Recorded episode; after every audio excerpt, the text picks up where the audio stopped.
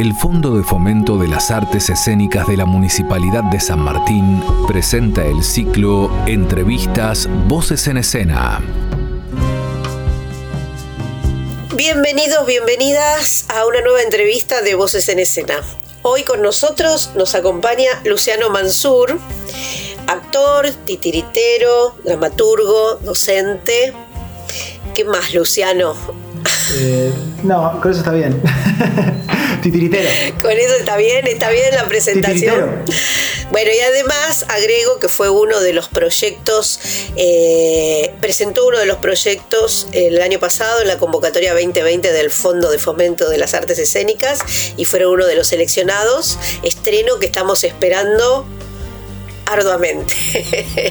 que ya llegará, ¿no? ¿Querés contar un poquito de eso antes que nada? Sí, no, primero que nada, súper agradecido al, fondo, a, esa joya que tiene el partido de San Martín, que me parece que es única, y eso se agradece al municipio y también a, los artistas que han trabajado para que eso suceda.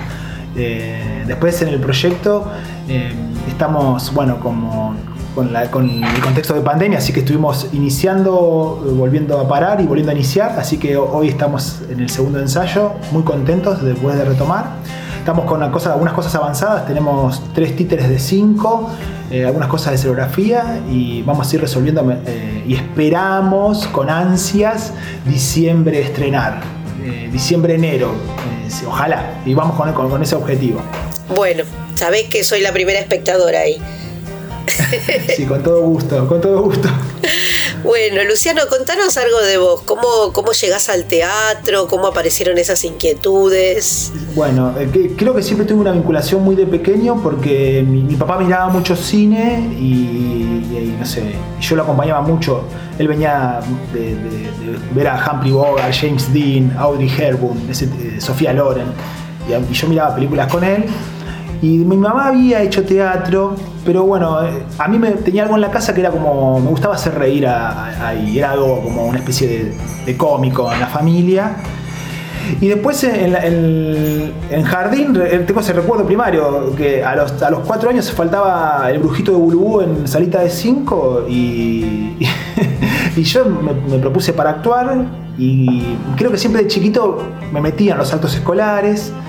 Y ya casi en la secundaria entré como en esa decisión. Era raro porque en la escuela las, orientaciones eran siempre las profesiones más tradicionales como abogado, médico y esas. Y terminé la secundaria y me fui a estudiar teatro a la una, primera medida, eh, no ingresé, después hice un taller y después entré a Andamio 90 y ahí empecé a hacer mis carreras de actor y profesor de teatro. Y después por la vuelta... En Andamio. Claro, ahí en Andamio hice el terciario, las dos carreras, y después, bueno, cosas de la vida, estuve tres años de viaje por América del Sur y cuando regreso decido entrar a la carrera, a la maravillosa carrera de la Universidad de San Martín, que es la licenciatura en Artes Escénicas, focalización, teatro de títeres y objetos. ¿Qué, qué te llevó hacia ese camino de los objetos y de los títeres? Eh, eh, bueno, cuando inicio ese viaje, que, que formamos una compañía llamada Teatro de Integración Latinoamericana, recorrimos varios países de América del Sur, me fui encontrando con, muchas y muchos titiriteros y titiriteras y teníamos un número de calle y, un espectáculo, entre otros, donde usábamos muchos objetos. Y empezaba a ver como una necesidad de profundizar en ese mundo. Eh, resulta que vuelvo a Buenos Aires, trabajo en, en, un montaje y en un taller con un profesor de la UNA y había un asistente también que justo se dedicaba al teatro de objetos y me dice lo del UNSAM. Y ya venía viendo cosas de Ana y en el estudio de Andamio habíamos estudiado el periférico de objetos. Pero bueno, a mí me eh, entré por los títeres, eh, más que nada los de Guiñol y Bocones, que, es lo que había visto. Y estando en Venezuela conozco a, Di Mauro, a uno de los hermanos Di Mauro, eh, en su teatro en Guanare. Y ahí empiezo con muchas lecturas sobre ese mundo y, eso fue un puntapié como para decidirme a, regresar y empezar a, estudiar eso y formarme en eso. Y estaba el UNSAM. Bien. Y bueno, vos nombraste los objetos y la nombraste a Ana, ¿no? Y recientemente acaban de, presentar un trabajo realmente muy lindo, excelente trabajo, me gustó muchísimo.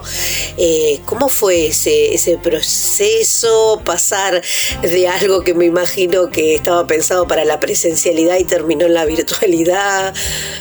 ¿Cómo, cómo fue todo ese proceso? Y fue, y fue caótico. Eh, primero, decir que estaban ahí en Alvarado dirigiendo y todo un equipazo que estaba conteniendo entre la producción, el diseño de vestuario, escenografía, el sonido, la música y los compañeros actores. Fue complejo porque primero tuvimos que adaptarnos. Eh, cuando, cuando ni bien entra la pandemia, recién empezamos a hablar en agosto, imagínate, y habíamos ensayado en marzo. La verdad que no queríamos saber nada. Eh, y después empezamos a hablar y creo que fue como un refugio también. Así lo viví yo, como un encuentro de, expulsar demonios. Y después fue preparar el cuarto personal y cada uno en su casa, poniendo, no sé, la preparación llevaba casi una hora y media, ponerlo todo de negro, presentar las cosas y así fuimos ensayando, cada uno en su lugar, hasta que decidimos eh, filmarlo una sola vez. Y, fue que, bueno, también lo hicimos en el Teatro Municipal de San Martín, el Teatro Plaza, otra vez eh, la, casa acogiéndonos. Eh, y fue complejo porque, porque también tuvimos que adaptarnos a algo que, no estábamos preparados o que, o que, no, que no, no sé, ir encontrando el lenguaje también. Y además que estás actuando que no te ves o te ves mientras actúas, te falta el otro. Es como raro, vos que sos actriz, sabés, Claudia, lo que te digo. se sufre, se sufre mucho. Y en el medio que, te pasan cosas de la vida. Entonces, eh, eh, pero, pero después, a la distancia, Ana creo que eso lo podía ver. Eh, creo que uno cae a la distancia de lo que estaba haciendo, más que nada porque es un poco el producto de lo que estaba pasando, pasándonos, no solo como personas, sino también como el contexto expuesto en el que quedamos las y los artistas a nivel nacional, ¿no? Eh, la precarización y la fragilidad de nuestra profesión. Sí, tal cual. ¿Y tienen, tienen idea de llevarlo a la presencialidad igual el trabajo o, ya quedó acá el proyecto? No, no, no, no, no, no, no quedó acá. Eh, la idea es cuando más o menos todo se acomode, en, eso parece que va todo y si se logra la inmunidad de rebaño sería encontrarnos para, para presentarnos en el Pairó como, como fue eh, el objetivo inicial. Y esto fue como una, un, no sé, como un compendio, como, ese encuentro de, ese, todo. Esa fue una primera parte. Que va a salir como plafón, pero no, no, porque nos quedaron muchas cosas afuera. Mucho trabajo corporal había. Porque algo de la premisa que, fue cuando hablamos con Ana para hacer el espectáculo, que queríamos eh, trabajar en contacto entre los tres. Veníamos de un espectáculo donde hacíamos eh, por llamarlo así, pequeñas escenas individuales cuando hacíamos diarios de 15, ¿viste? Que también estrenamos, bueno, con la compañía de titiriteros y titiriteras de la Universidad de San Martín. Así que este proyecto era más de, de eso y muchas cosas quedaron afuera. Claro. Igualmente, eh, creo que algo que vos dijiste, ¿no? Poder encontrar el teatro dentro de otro lenguaje. Y eso se notó en la obra. Yo, eh, la verdad que miré mucho teatro por streaming o filmado, a pesar que no me gusta, y muy pocas cosas realmente me gustaron verlas. Y esta fue una de ellas. Estaba logrado el tema de la teatralidad. Vos veías una obra de teatro, no veías un, material audiovisual. Bueno, gracias. Sí, sí. Eso me pareció interesantísimo. Sí, sí, se trabajó mucho en esa búsqueda. Hay, hay un trabajo muy fuerte de Ana, de todo el equipo estético y sonoro, y también de del equipo de edición. Sebastián Otapou y Mechi Quinteri estuvieron trabajando también en, poder captar eso que queríamos y Ana, Ana, detrás. Por eso se escucha el sonido del teatro, de, la madera cuando uno la pisa, el telón de fondo, porque había algo de eso que no queríamos perder. Si bien usamos el recurso de la cámara, poder estar un poco ahí, eh, acercar, como también probar a ver e-, eso de primerísimos planos, pero a la vez también que esté el, telón, la luz teatral e-, e-, en ese experimento, llamémosle. Así que estamos, estamos contentos, porque el fenómeno que pasó después, al menos yo como actor, soy sincero, no, no sabés qué va a pasar después, eh, porque es una primera experiencia.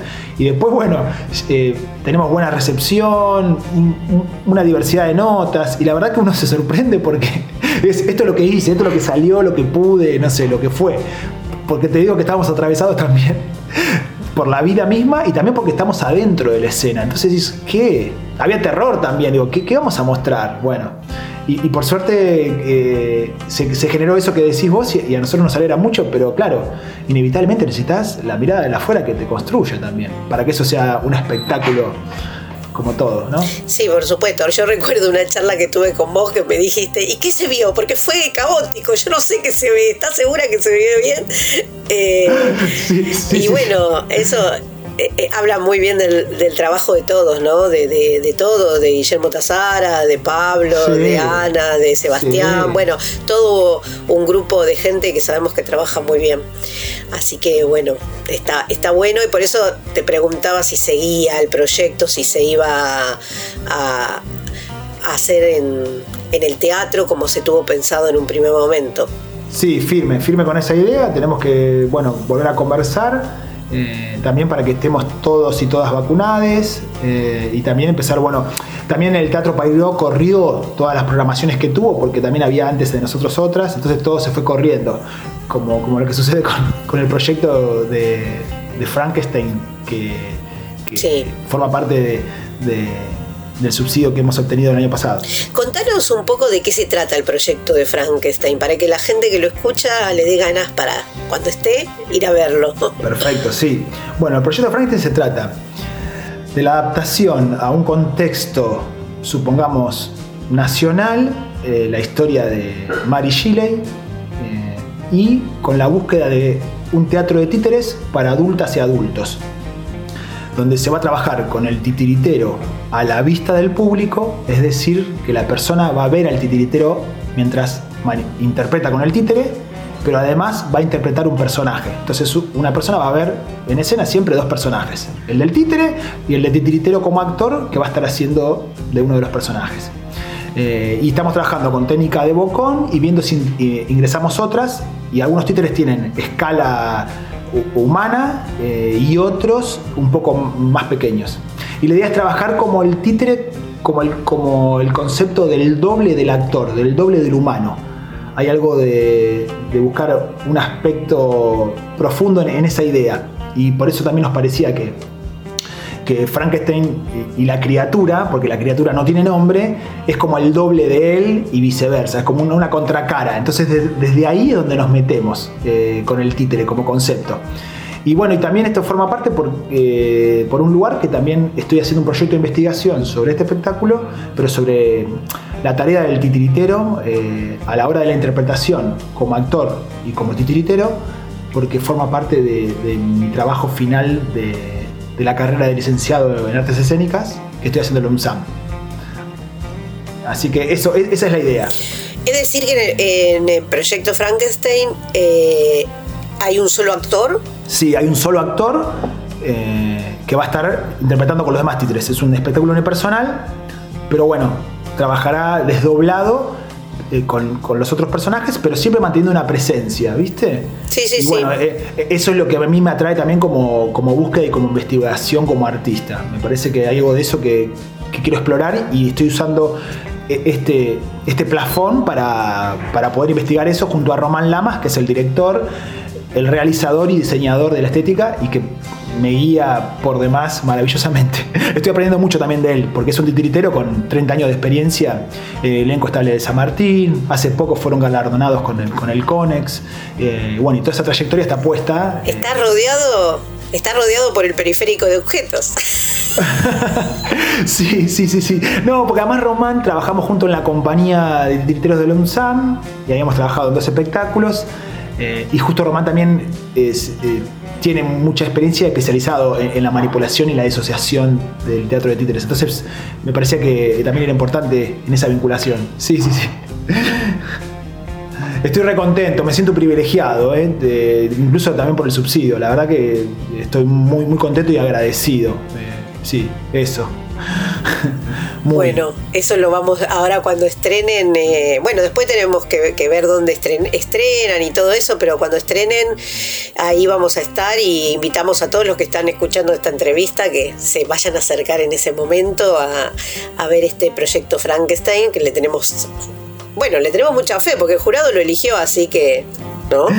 Bueno, eh, ojalá, ojalá, y todos, sí, todas y todos invitados, invitadas siempre. Eh, Luciano, bueno, para terminar, eh, aparte de esto, veo que estás muy ocupado con Proyecto Frankenstein, con tu investigación. Además, también estás en algún otro proyecto más o con esto ya es suficiente. No, no, con esto es suficiente, ya es suficiente porque también eh, soy docente, estamos entre la presencialidad y la virtualidad y, estoy estudiando el posgrado en teatro de objetos eh, de la UNA y bueno, ya es como demasiado este año. Ah. O sea que con esto, por eso digo, y si vamos a iniciar el proyecto, la parte teatral de, la obra con Ana, y este creo que no, no puedo abarcar más en este momento, no. Ya no tenés más tiempo. No, no, no tengo más tiempo y no me da, no, me da. Ya con, uno es un tocazo, imagínate. Más la vida y también, bueno, las clases llevan mucho tiempo, ¿viste? Las clases llevan mucho tiempo. ¿Sos docente de teatro en escuelas estatales, privadas? Ahora solo en estatales y bueno, también eh, entreno compañías o elencos de, las artes escénicas con el teatro. Y ahora, con, ahora solo estoy dando clases en el, comercial de Ballester, que se llama La Manuel Belgrano, ya no es más el comercial. Y ahí que está la orientación de teatro, yo doy en la secundaria básica y cruzo, todo el tiempo cruzo entre objetos, títeres, actuación, la ESI, estoy ahí siempre como en ese cruce. El cruce de los lenguajes, que hoy en día está tan, tan a flor de piel, ¿no? Sí, y, la verdad que eh, las y los adolescentes lo tienen como mucho más... Eh, no, es una naturaleza, pero culturalmente están como mucho más ávidos y mucho más eh, adaptados a eso. Hay mucho una cultura del TikTok, del YouTube, entonces hay algo de, del cruce de lenguajes que está ahí como pronto, pronto de, y, yo, y a mí me sirve también porque la verdad que yo también eh, sigo explorando en eso, ¿viste? Como es un mundo ahí. Está, está, más, eh, está más naturalizado en los chicos. Sí, sí. Eh, es más orgánico. Y viste que se habla de nativos digitales, entonces hay como ese cruce entre la música, el baile, el canto, las imágenes. no sé, hemos hecho trabajo de objetos el año pasado para la feria distrital o la fiesta, la semana de las artes y, y algunos trabajos que maravillosos de, las y los adolescentes. sí, sí, te emocionan, ¿viste? Y, manejan programas de edición de video, edición de sonido, eh, como que la tienen muy clara. Y en algunas también me enseñan a mí. Claro, sí. Bueno, eh, eh, el teatro, como otras artes, creo, tiene esto, ¿no? De ida y vuelta entre el profesor y los alumnos continuamente. Vos estás continuamente aprendiendo de tus propios alumnos, te ponen siempre en ese lugar de, cuestionarte y de generar cosas nuevas. No, no podés estar estático, no sos pasivo. No, no, para nada. Y además también porque, porque demandan. Y también entender el, valor de la escuela pública. Eh, y, de las posibilidades. Digo, la verdad que los pibes expanden, eh, no sé, una consigna y, te devuelven algo que es, bueno, te demandan otra potencia y eso ahí tenemos que estar preparados a la demanda. Y, la verdad que sorprende, sorprende y uno lo, y, lo agradeces porque también se hace muy interesante. Después, como todo, tiene sus tensiones institucionales.